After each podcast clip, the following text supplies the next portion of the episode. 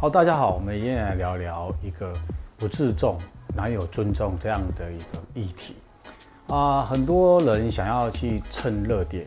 那蹭热蹭热点是无可厚非。可是你去转载人家的文章，或者转载人家的图文啊，我觉得应该要从呃尊重的角度去拟出你转载的地方或是出处，才不会造成一些不必要的一个困扰。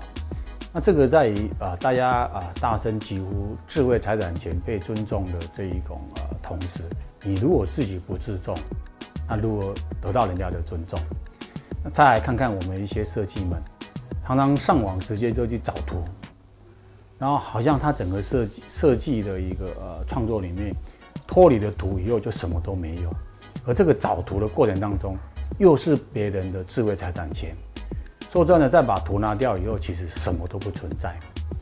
那这样子的一个啊呃呃事情呢，比比皆是。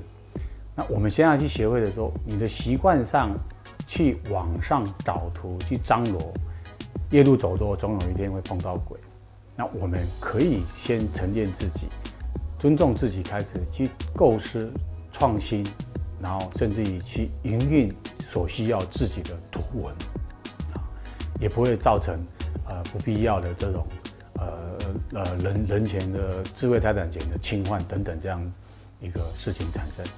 而在另外一方面来讲是尊重自己的创作，也尊重客户，因为我们是受甲方的一个委托去创造一个他专属的一个啊著作或者专属的创意，你如果有这样的行为，哪天传开了，或者是你的东西被曝光了。对你其实蛮大不好的一个伤害。好，难道不知道？我们今天聊到这里。